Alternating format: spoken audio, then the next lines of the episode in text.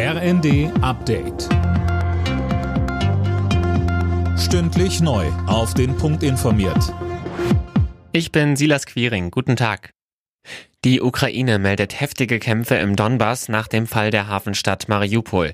Ziel der Angreifer sei es, die totale Kontrolle der Regionen Donetsk und Luhansk zu erringen und ein Landkorridor zur besetzten Krim zu haben, heißt es vom Generalstab.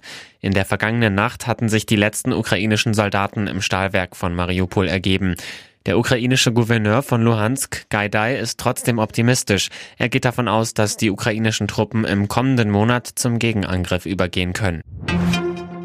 Nach den heftigen Unwettern gestern laufen die Aufräumarbeiten. Vor allem Nordrhein-Westfalen hat es schwer erwischt. Mehr von Laura König. In Paderborn hat ein Tornado eine Schneise der Verwüstung hinterlassen. Alleine dort wurden über 40 Menschen verletzt, 13 davon schwer. Zwei weitere Tornados zogen durch Höxter und Lippstadt. Allein in NRW dürfte der Schaden wohl weit in die Millionen gehen. In Wittgart in Rheinland-Pfalz wurde ein 38-Jähriger durch einen Stromschlag in seinem vollgelaufenen Keller getötet. Und in Bayern stürzte eine Schutzhütte ein, 14 Menschen wurden verletzt. Der Bundesrat hat das 9-Euro-Ticket verabschiedet. Ab Juni geht es los. Die Kritik daran reißt aber nicht ab. Der Präsident des Deutschen Landkreistags, Sager, kritisiert das Ticket als nicht zielführend.